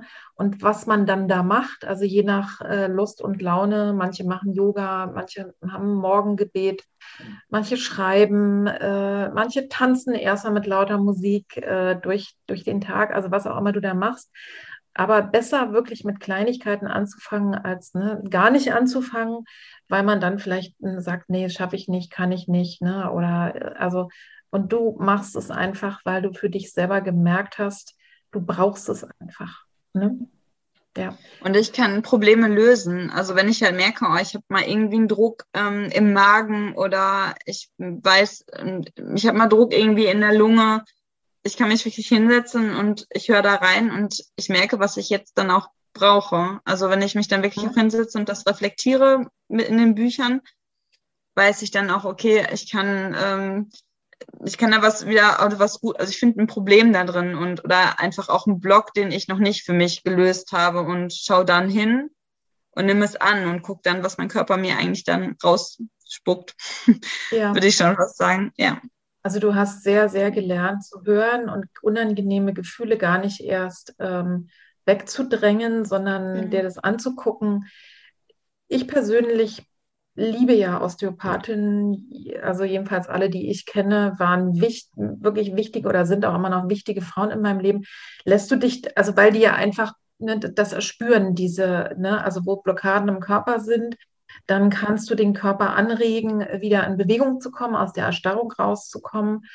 Und dann passiert ja wieder psychisch was und umgekehrt ja auch. Ne? Also das ist ja äh, wirklich eine große Einheit. Ich muss zum Beispiel immer erst mal, wenn bei mir was anliegt oder es mir richtig übel geht, dann gehe ich erstmal zur Körpertherapie, also ne, Physiotherapie oder Osteopathie oder auch Body Mind Centering und dann ganz oft äh, kann ich den nächsten Schritt gehen, weil ich selber sozusagen, wenn ich, wenn ich zur Psychotherapie gehe oder so Methoden äh, aufgreife, ähm, dann beobachte ich mich immer selber dabei und kann mich nicht so fallen lassen. Also für mich ist der umgekehrte Weg immer gut. Und dann komme ich auch wieder ran, dann kann ich auch was damit machen. Lässt du dich auch manchmal osteopathisch behandeln von Kolleginnen? Selten. Mhm. Aber in, in der, ähm, in der Osteopathie-Ausbildung oder im Studium selber, klar, auf jeden Fall, da haben wir so viel an uns rumgearbeitet, dass mir das mhm. zum Teil schon gar nicht mehr gut ähm, tat. Also das ist ja. genau, das ist ja auch immer sehr, ähm, sehr anstrengend und ähm, man aktiviert halt auch viele Selbstheilungskräfte, so wie du das schon gesagt hast. Und der Körper braucht manchmal dann auch einfach mal drei Tage, um sich neu zu strukturieren und ja, wieder sich neu zu finden. Und deswegen ist das, hm, ich glaube mal körperlich brauche ich das selber so gerade ähm, nicht. Wenn, dann wüsste ich, an wen ich mich wenden kann. Also ja. nach der Schwangerschaft war ich viel los, ja, aber es konnte mir körperlich keiner ähm, helfen. Ja, ja. Weil das halt einfach nicht auf der, auf der Ebene ähm, lag, auf der ich es gebraucht habe. Genau. Und ich glaube, das ist immer, wenn man da auch trotzdem hinhört, also auch wirklich jetzt auch vielleicht auch durch meine Vorgeschichte mal anders hinterfragt und dann auch mal vielleicht sagt, bei Rückenleiden vielleicht auch mal hinzugucken, vielleicht brauchen die Leute da auch ein bisschen mehr ähm, Stabilität im psychischen Sinne und nicht nur immer, dass da eine Blockade sitzt, oder auch gerade bei Schulterbeschwerden, wo man sagt, den meisten Leuten fehlt vielleicht auch die Schulter zum Anlehnen. Also so, um dann nochmal zu sagen, man braucht, ähm, man muss immer nur auf das, ja, auf das Gelenk eigentlich gucken oder auf den, auf die Körperteile, die den Patienten Schmerzen machen, um dann noch mal ein bisschen zu hinterfragen. Ja. Oder auch, auch sehr viel zuzuhören. Ja, ich, das ist gerade noch mal eine sehr schöne Brücke, eine sehr schöne Brücke zu dem, was, worauf wir auch noch mal zu sprechen kommen wollten, beide. Ne? Du hast ja gerade gesprochen von äh, auch ähm, ja von Physiotherapie, ne, dass vielleicht die Patienten kommen und sagen, mach mir das weg. Ne? also, und das eine ist, mal offen dafür zu sein, äh, dass vielleicht auch psychosomatische, also ne, dass der Körper mir was zeigt, was aber eigentlich seelische Ursprünge hat. Oder eben auch äh, zu sagen, okay, dann muss ich möglicherweise was in meinem Leben ändern, also irgendwie anders sitzen oder nicht so viel sitzen, ne, du weißt, was ich meine. Und das äh, sozusagen finde ich eine, eine interessante Brücke nochmal zu dem, was du vorhin nochmal gesagt hast über die Psychotherapie. Also, äh, dass du einfach dann gemerkt hast, du hast ja viele, viele Sachen äh, gemacht und du hast auch jedes Mal was Wichtiges gelernt. Aber du hast mir im Vorgespräch erzählt, ein bisschen war das immer so, dass du ähm, davor, also wie soll ich sagen, dass du das Gefühl hattest, die machen, die sollen dir jetzt mal sagen, wie es geht. Ja, also dass du ein bisschen die Verantwortung abgegeben hast für dich und dass dieses sozusagen dann die Stelle mit dem Ja sagen und auch zu merken, ne, dieser Impuls, dass ja auch die Therapeutin sagte, du schaffst das, du kannst das, dass es an irgendeiner Stelle ich würde sagen, du hast die anderen Therapien durchaus gebraucht, ne? also um so weit zu kommen. Aber das ist, dass man an irgendeiner Stelle dann auch schaut und sagt, okay, ähm, ich bin, also dass nicht so eine Art Abhängigkeit entsteht, ne? sondern dass es an irgendeiner Stelle dann so ist, vielleicht auch zu gucken, was hilft mir denn jetzt? Vielleicht ist es dann auch eher ein Coaching oder vielleicht nochmal in die Tiefe zu gehen, denn oft ist es so, wenn die Ängste weg ist, hat man weg sind, hat man ja auf einmal so viel mehr Energie, das glaubt man ja gar nicht. Ne? Äh, und dann, dann geht es vielleicht eher in die Richtung, sich eine Therapie oder ein Coaching oder was auch immer zu suchen. Also ein, eine Ansprechpartnerin oder einen Ansprechpartner, um mal zu gucken, wo soll es denn jetzt hingehen? Was mache ich denn mit der ganzen Energie? Wo sind meine Wünsche und Träume? Und wer bin ich eigentlich noch? Ne? Das, äh, du nix, so das können jetzt die Hörerinnen nicht sehen. ja, stimmt. Stimmt alles, was du sagst. ja. Bin ich total bei dir, ja. Ne? Genau also, das. Sich bewusst zu machen, also ich bin die Letzte, die, ich bin eigentlich diejenige, die immer predigt, such dir Hilfe, geh zur Psychotherapie. Ne? Das habe ich ja auch eingangs gesagt. Also verteufelt es nicht und habt auch keine Angst, dass ihr für verrückt gehalten werdet oder sowas. Ne? Aber passt eben auch auf, dass da nicht irgendwie eine Abhängigkeit, eine ungute entsteht äh, und dass ich dann quasi meine Verantwortung im Warteraum abgebe, sondern die, das predige ich meinen Klientinnen auch immer, die Hauptarbeit passiert dazwischen. Ich kann eigentlich nur Impulse setzen, ich kann ein paar, ne, kann meine große Werkzeugkiste aufmachen und dadurch, dass ähm, die meisten, also jedenfalls live und vor Ort auch malen, bist du eh immer im Kontakt auch mit, genau mit diesen Kräften beispielsweise, mit der Angst oder der Scham. Dann kann man die sich auch mal angucken und wandeln, ne? Aber tatsächlich immer zu wissen, ich bin es. Ja, also, dass die, ähm, ich finde, das ist zum Beispiel ein schönes Bild, vielleicht ist es auch nochmal hilfreich, ähm, wenn die Angst kommt oder irgendwelche anderen inneren Anteile, die ich nicht haben will, dann ist es so, als ob so aus der, von hinten, aus der Bühne, Leute auf die Bühne kommen und dann stehen die ganz da. Ne? Bei dir, die Angst hat die ganze Bühne ausgefüllt. Da war dann nichts Platz für was anderes. Ne? Und äh, was, wenn du lernst, damit umzugehen, dann bist du, dann sitzt du vorne und bist die Regisseurin und sagst, so Angst, ich sehe dich, ne, was hast du zu erzählen? Äh, und jetzt darf vielleicht äh, auch, ja, jetzt darfst du auch wieder zur Seite gehen, dann darf vielleicht jetzt jemand anderes kommen. Also du bist die Regisseurin und du lernst damit umzugehen. Kannst du damit was anfangen? Ja. Mhm. Auch mit allem, was du, mit allem, was du sagst. Also es ist dieses ähm, Handeln auch damit. Also es ist, ich habe am Anfang immer gedacht, ich muss jemanden haben, der mir am besten alles an die Hand gibt und mir auch sagt, hm, ja, mach es, mach es weg und sag mir irgendwas, was funktioniert, damit es nicht mehr da ist. Ja. Aber dadurch, dass man dann auch sagt, ich habe einen Umgang damit gefunden, und ich kann weitergehen. Also es ist ja, ich verlasse ja dann meine Komfortzone jedes Mal wieder aufs Neue und mhm. gucke weiterhin nach vorne und weiß, oh, ich kann, ähm, guck mir vielleicht nochmal andere Themen an, weil dadurch, dass ich eins gelöst habe, kommt natürlich so der Rest langsam auch. Ja, ja, und ja. Jedes, aber so, ich kann halt selber immer dann, ne, das kann ich natürlich nicht komplett so selber entscheiden. Das sagt mir dann im Endeffekt mein System, so was als nächstes dran ist. Mhm. Und aber ich bin dafür dann halt wirklich meine eigenen, mein eigener Chef und kann selber sagen, in welchem Tempo ich es löse und wie es, wie ich es löse. Ja, und, und du guckst dich um, ne? Ich habe ja auch von dir ja. gehört, du liest äh, und bist einfach ja. wirklich dabei. Also du bist wirklich sehr, sehr dabei, deine Persönlichkeit zu entwickeln.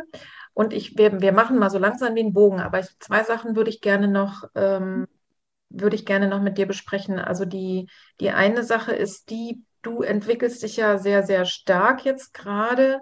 Äh, wie geht denn äh, dein Mann damit um? Ich habe am Anfang immer gesagt zu ihm, ähm, das musst du auch machen. also den, die Dankbarkeitssachen, wo ich gedacht habe, das musst du auch machen. Und es hat mich am Anfang total frustriert, weil er es nicht gemacht hat. Und mhm das hat mich ähm, innerlich total, ähm, ja, also wirklich zum Teil wütend gemacht und wo ich dann auch immer gemerkt habe, okay, das kann jetzt nicht gerade gut sein für dich und habe dann innegehalten und habe gedacht, nee, du ähm, gehst jetzt gerade einen anderen Weg, den Weg gehst du gerade mal kurz zurück und schlägst an der Gabelung noch mal einen anderen ein. Und dann ist mir aufgefallen, dass ähm, er das komplett anders macht in einem in einer anderen ja anderen Situation, also anderes Leben. Er ist ein ganz anderer Mensch und ähm, hat eine ganz andere Sprache, die er spricht als ich. Und da habe ich dann eher hingesehen. Ich würde immer schon sagen, dass ich empathisch war, aber dadurch, dass ich dann auf einmal gemerkt habe, ich sehe ihn durch auf einmal ganz andere Augen, als ich da hingeschaut habe und viel, viel empathischer, als ich das vorher hatte. Also das mhm. Gefühl hat sich verändert und wo ich dann gesagt habe, okay, ich sehe dich und du siehst mich und ich sehe dich mit den Sachen, die du halt für mich machst und auch für uns und ich mache es genauso. Ja. Und da halt immer auch wieder zu gucken. Wir haben uns zum Beispiel am Anfang hingesetzt und haben wirklich über solche Sachen gesprochen, wirklich jetzt offen angesprochen, ähm, wie wir uns fühlen, wie es uns geht und auch was wir für Wünsche haben untereinander. Was wünschen wir uns von dem anderen? Was ähm, wünsche ich mir selbst persönlich? Und was davon kann man einbringen? Was davon ist im Alltag auch machbar? Und ja. Einfach auch in, in der Interaktion zu bleiben und ja. Nicht da irgendwie eine, eine Stimmung runterzustimmen, sondern die Sachen offen ko zu kommunizieren. Und wir haben zum Beispiel auch mit den ähm, mit den Kindern machen wir manchmal diese Mimik-Bilder, ähm, wo man auch sagt, so wie man sich fühlt. Und ich finde das in der Familie immer total toll, wenn man das einmal in der Woche mal macht und sagt, okay, setzen uns hin, wie war unsere Woche, einfach mal zu reflektieren und so hinzuschauen, wenn es auch Sachen sind, die halt nicht so toll sind. Und das haben wir natürlich auch. Wir haben auch Wochen, die sind ähm, vollgepackt und total doof, aber aus jeder Woche, die so ist, wissen wir auch alle aus jeder Krise, weiß ich, dass ich daraus wachse und dass ich größer werde und dass ähm, auch dementsprechend die Bindung und auch das, was wir gerade da auch erlebt haben, uns nur noch weiter zusammenschweißt und größer macht. Mhm. Also was ich wichtig daraus finde, ist mitzunehmen, es ist wirklich so, dass durch Psychotherapie und äh, Persönlichkeitsentwicklung, also wenn, wenn da, wenn da quasi sich ganz neue Welten aufmachen ne, und ganz andere Denkmuster ähm, äh, sich aktivieren, das kann tatsächlich zu Konflikten führen. Und, äh, und da ist es lohnenswert, wirklich hinzugucken. Ne? Also ist es ganz klar, ich lasse mich auch nicht gerne zu irgendwas zwingen. Äh, und wenn mein Mann sagt, Badminton ist das Schönste auf der Welt, um sich zu entspannen, dann ist es auf alle Fälle für mich nicht. Ich gehe dann doch lieber in die Sauna oder mache irgendwas anderes. Und umgekehrt ist es auch. Ne? Man hat, wenn was so gut geholfen hat, natürlich sofort irgendwie ähm, ja, so, so, man möchte das einfach gerne weitergeben. Ne? Aber es passiert im Grunde genommen quasi von alleine. Also ich möchte mal eine kleine Geschichte erzählen. Du kennst sie schon, Karina, vom, als ich das erste Mal gefastet habe. Vor 15 Jahren bin ich nach Hause gekommen. Mein Mann hat die Tür aufgemacht und hat gesagt, was hast du denn gemacht? Das will ich auch. Und dann habe ich gesagt, na ja, mein Lieber, ob dir das wirklich gefällt in der Gruppe und den Namen tanzen und so, ne, mit, mit diesen ganzen, also was da so noch drumherum noch dran hing, äh, also äh, das konnte ich mir eigentlich gar nicht vorstellen. Aber er war sozusagen, er hat mich gesehen und hat gespürt, da ist was Grundlegendes passiert und das will ich auch. Und ich glaube, das ist der beste Effekt schlechthin. Und sollte es aber so sein, dass in deiner Partnerschaft, dass du zunehmend merkst, ähm, das passt nicht mehr, dann kann das auch passieren, aber dann ist es auch okay, weil dann passt es auch für beide nicht. Ne?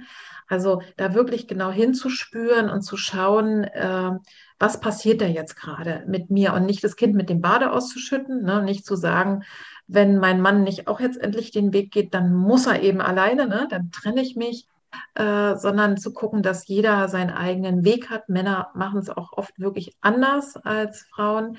Und, äh, und auf der anderen Seite auch offen zu sein, wenn sich zeigt, das funktioniert halt nicht. Die zweite Frage, die ich, dich noch stell, die ich dir noch stellen wollte, weil es ist ja im Grunde genommen kaum zu glauben, die Geschichte, die du erzählst. Hast du heute wirklich keine Ängste mehr und keine Panikattacken? Habe keine Panikattacken mehr und ich habe auch keine Ängste mehr in dem Sinne, in denen ich sie vorher hatte. Mhm. Das ist krass, ne? Komplett nicht mehr. Ich habe ähm, normalen, ich würde sagen, Respekt. Also das, was jeder andere auch hat. Ich glaube, ein bisschen ähm, Angst und Vorsicht ist in vielen Maßnahmen auch gerade als Frau normal. Ja, klar. Also es ist, ähm, das wege ich ab. Ähm, ich wege auch zum Beispiel, also ich würde nicht im Stockdustern jetzt irgendwo nachts in den Wald fahren. Oder ich würde halt von der Feier nicht auch unbedingt, weiß ich nicht, durch ein Waldstück irgendwie zurück. Das würde ich mich aber vorher anders organisieren. Und das würde ich auch vorher ähm, mein Gefühl entscheiden lassen und auch dann wirklich zu sagen, ähm, es, es ist jetzt gerade, also jeder Mensch fühlt sich auch jeden Tag irgendwie anders. Und da auch dann hinzugucken und zu sagen, hm, ich fühle mich jetzt sicherer, wenn ich ins Auto steige, anstatt wenn ich mich aufs Fahrrad setze, dann finde ich das auch in Ordnung, das zu machen. Ja. Es ist, ähm, aber ähm, das, was für mich ganz, ganz relevant ist, ich lasse mich davon nicht mehr einschränken. Mhm. Und das, was ich halt jahrelang gemacht habe. Und das ist so, die Angst ist für mich nicht mehr präsent. Also ich stehe jetzt nicht morgens auf und denke so, oh Gott, muss ich jetzt ein Auto nehmen, weil es ist dunkel draußen. Die Frage, ich stelle sie mir nicht mehr, sie ist nicht da. Und weil ich so bei mir bin, dass ich sage, nee, ich kann einfach, ich ziehe mir die Schuhe an und gehe raus. Ja. Und das ist für ja. mich, ne, dieses hätte, wenn und aber und was auch da immer noch, das ist, das passiert nicht mehr bei mir im Kopf. Ja, also ein, ein Punkt, der vielleicht auch noch wichtig ist, es gibt ja tatsächlich die Angst vor der Angst. Ne? Also davor, oh, jetzt ist mir gut gegangen. Was ist, wenn es wieder vorbeigeht? Ne? Also das ist dann wie so eine neue Angst. Und tatsächlich, äh, wenn du, äh, erstens mal, wenn du sowieso, das hast du ja gesagt, gesagt hast, sie darf da sein. Und wenn sie dann kommt, dann wird sie mir was zu erzählen haben. Es ist irgendwas Wichtiges. Ne? Dadurch, dass du ja gesagt hast, ist sie ja interessanterweise immer weniger geworden. Ja. Und, äh, und dann kann man auch so nach und nach die Angst vor der Angst verlieren, weil ich einfach gelernt habe, ähm, okay, es kann immer mal sein, dass irgendwas im Leben so, weiß ich nicht, zufälligerweise so anstrengend ist, ne, dass mein System überfordert ist oder es ist irgendwas.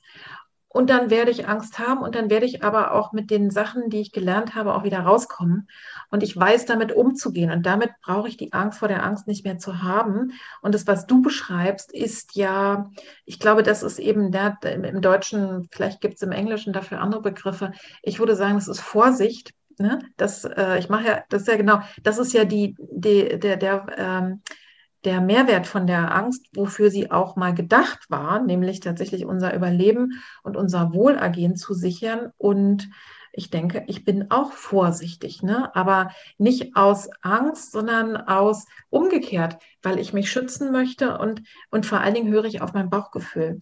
Weil wenn ich dann mir selber versuche zu beweisen, ich bin die, ne, ich habe jetzt gar keine Angst mehr und dann laufe ich durchs Bahnhofsviertel in einer großen Stadt ähm, dann äh, sozusagen, und ich habe aber eigentlich ein ungutes Gefühl dabei, dann sollte ich doch mal lieber auf mein Gefühl hören. Ne? Aber das Entscheidende ist, hat die Angst die Regie oder hast du sie? Ne? Das, das ist, glaube ich, genau der Punkt. Und dass du dich nicht mehr einschränken lässt dadurch. Und, äh, und du hörst ja eben jetzt auch, auch auf deinen Körper. Und ich möchte wirklich sozusagen für alle von euch, die jetzt zuhören und sagen, ja, ich habe aber meine Angst, ich kriege die nicht weg, ja, oder meine Panik kommt immer wieder oder meine Zwänge. Karinas Geschichte ist Karinas Geschichte. Ne? Bei dir ist es so gewesen und ich glaube, was eben wichtig ist zu sagen, es kann, man kann auch immer wieder was machen, aber es muss natürlich nicht so äh, enden. Ne? Also es geht bei weitem nicht darum zu sagen, ne, was Karina gemacht hat, das ist der Punkt, wo alle hinkommen. Aber äh, es gibt mehr Möglichkeiten und du hast ja sehr, sehr lange damit zu tun gehabt. Es gibt Möglichkeiten, seine, seine Lage zu verbessern. So würde ich sagen, oder? Ja, auf jeden Fall. Mhm. Äh, eine Abschluss, die Abschlussfrage, da würde ich jetzt nochmal hinkommen. Oder haben wir noch irgendwas vergessen? Hilf mir mal. Gab es noch irgendwas, was wir noch besprechen wollten? Was jetzt bis auf die Abschlussfrage, also was du uns so mitgeben kannst, äh, was ich habe es auch ohne Medikamente geschafft. Das ist vielleicht auch nochmal ähm, also mir wurde damals in der, in der Psychotherapie ähm, die ersten nicht, da wurde mir keine, ähm, keine Medikamente angeboten. Mhm. Aber jetzt nach der zweiten Schwangerschaft, als ich mich da erneut nochmal in die Therapie begeben habe, wurde mir sofort gesagt, ich sollte auf Antidepressivum umsteigen, mhm. um mein ähm, System zu entlasten, um meine Gedanken langsamer zu machen. Mhm. Und ich war aber zu dem Zeitpunkt schon so weit, dass ich gedacht habe, nee, ich habe das einmal ohne geschafft, ich schaffe es auch wieder. Und mhm. also so zumindest die Stärke schon mal zu sagen, nein, danke. Und mhm. ähm, für mich war immer wichtig, klar zu bleiben. Ich wollte, ich, ich hätte immer, ähm, sie sagte immer, ja, das macht dich langsamer und das, das macht dich, ich immer gedacht habe, nee, würde ich, also möchte ich nicht für mich. Und mhm. ja. ich, ich möchte, ich möchte das weiterhin denken und ähm, ich möchte bei mir bleiben und ähm, das macht der, das macht mein Körper nicht ohne Grund. Und so weit war ich zu dem Zeitpunkt schon. Ja, also ähm, da will ich, mache ich auch noch mal einen kleinen Einschub. ähm, weil die Sache mit den Medikamenten ist eben auch, auch da lohnt es sich eben genau hinzugucken. Es kann möglich sein, ne, wenn du äh, in, in so einer postpartalen äh, oder perinatalen Depression drin bist, dass du erstmal, ähm, dass wirklich erstmal Medikamente wichtig sind, um überhaupt therapiefähig zu werden, um überhaupt sozusagen dahin zu kommen, das, äh, ne, das zu tun, was du ja an mentaler Arbeit auch gemacht hast und auch an, ähm, also es ist, ne, ich, ich würde das überhaupt nicht ausschließen, aber auch da wieder aufs Gefühl zu hören und zu schauen, ist es jetzt dran oder nicht. Ich hatte jetzt gerade eine, eine junge Klientin, die hat eine Zeit lang das als Unterstützung erstmal genommen, um so einen ersten, ne, so einen ersten Impuls zu setzen äh, und hat aber dann sehr deutlich auch das Gefühl gehabt, äh, ich will das jetzt nicht mehr. Und dann kann man das, wenn man eine gute Psychiaterin hat, äh, auch gut, man kann es ausprobieren, ja, und man kann, äh, man kann da einfach lernen äh, zu schauen. Es gibt auch wirklich eine Menge Leute, die mit Psychopharmaka ähm, mit verschiedensten sozusagen Erkrankungen auch gut leben können und die sich nicht ähm, nicht anders fühlen. Aber das, das muss man sehr genau hingucken und dein Weg ging tatsächlich, also du wusstest, das ist nicht deins und du wirst es eben anders äh, schaffen. Und äh, das ist wirklich, das ist beeindruckend. Also wirklich, äh, wenn man sich mal überlegt, wie lange, wie lange und wie schwer du betroffen warst, ist das wirklich eine, für mich ein bisschen wie so eine Wundergeschichte. Und das Wunder, ja, ist einfach, äh, bist du selber. Wenn du jetzt mal überlegst, ähm, du könntest den Hörerinnen noch zwei oder drei, ja, wie Gedanken oder Gefühlssamen mitgeben, äh, ne, die in ihnen wachsen können und Früchte tragen können. Was wäre das? Sagt Ja zu euch, bleibt bei euch mhm. und seid gut zu euch. Das, ihr habt das eine Leben und das ist so viel wert wenn man das einmal ja, gelöst hat, sich die Themen anschaut und ja, der Weg ins glückliche Leben mhm. und sich einschränken zu lassen. Ja, es ist einfach möglich, ne? Und ich will dazu sagen, zumindest ist Besserung möglich. Das glaube ich eben wirklich ganz fest, ne? dass es da Wege gibt. Liebe Karina, vielen, vielen herzlichen Dank, dass du deine Geschichte hier erzählt hast. Und ich bin mir ziemlich sicher, du bist ja auf dem Weg, Heilpraktikerin zu werden. Ne? Und mit der Osteopathie und deinem ganzen Wissen über Körper und Seele, ich bin fest überzeugt, wir werden noch von dir hören. Wer weiß, und wenn du irgendwann in fünf oder zehn Jahren irgendwas selber machst, was du der Welt noch über deine Osteopathie und Physiotherapie anbietest, dann äh, sag mir Bescheid, dann machen wir einen neuen Podcast. Auf jeden Fall. Danke, liebe Petra. Ja, lass es dir gut gehen. Tschüss. Tschüss.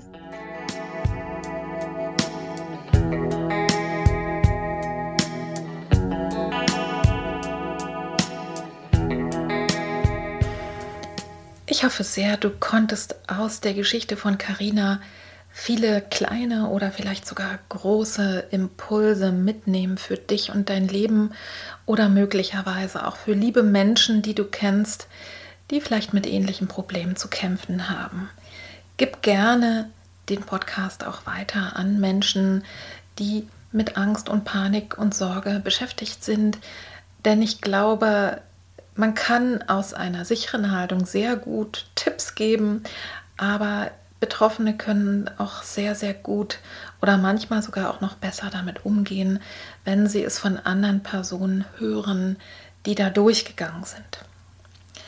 Mich hat sehr berührt, dass Karina am Ende sagen kann, ich lasse mich von meiner Angst nicht mehr einschränken. Und dass sie auch offen, sehr offen rangeht und sagt, und immer wenn was Neues kommt, dann frage ich rein. Das heißt, sie hat wirklich gelernt, die Angst nicht wegzusperren, sondern wenn da was kommt oder auch, auch andere Körpersignale, dass sie sich dem zuwendet, dann, wenn es eben geht, wenn sie die Zeit dafür hat. Und dass sie dann fragt, was willst du mir sagen? Ich habe das in den Worten ausgesprochen, werde die Regisseurin deines Lebens. Das heißt, sperr die Angst nicht aus, lass sie auch mal auf die Bühne, aber lass sie eben nicht die Regisseurin werden. Und Karina sagte ja auch an einer Stelle, dass sie eben, wenn so bestimmte Bilder wieder einschießen, auch jetzt, dass sie heute weiß, ja, das, ne, das hat mir gar nichts zu sagen. Das ist jetzt einfach eine Fehlermeldung. Also irgendwas hat mich ein bisschen aus dem Gleichgewicht gebracht und zack, schießt es ein und das heißt noch lange nicht, dass es jetzt alles wieder von vorne losgeht. Ich möchte am Ende noch sagen, dass du in den Show Notes noch ein paar Links findest zu Podcast, die rund um dieses Thema herum sind. Also die Folge davor. Ich mache mir Sorgen. Karina hat ja auch erzählt, äh, davon, dass sie morgens und abends so eine Routine hat. Da werde ich dir die Folge verlinken. Gib deinem Tag einen Rahmen. Da mache ich also ein paar Vorschläge. Dann eine Folge, die heißt Atme, denn es ist tatsächlich fast nicht möglich zu atmen und gleichzeitig Angst zu haben. Das ist ein ganz wichtiger Moment und die ist auch interessant für alle anderen. Auch wenn ich mich so angespannt fühle, dann ist Atmen immer gut.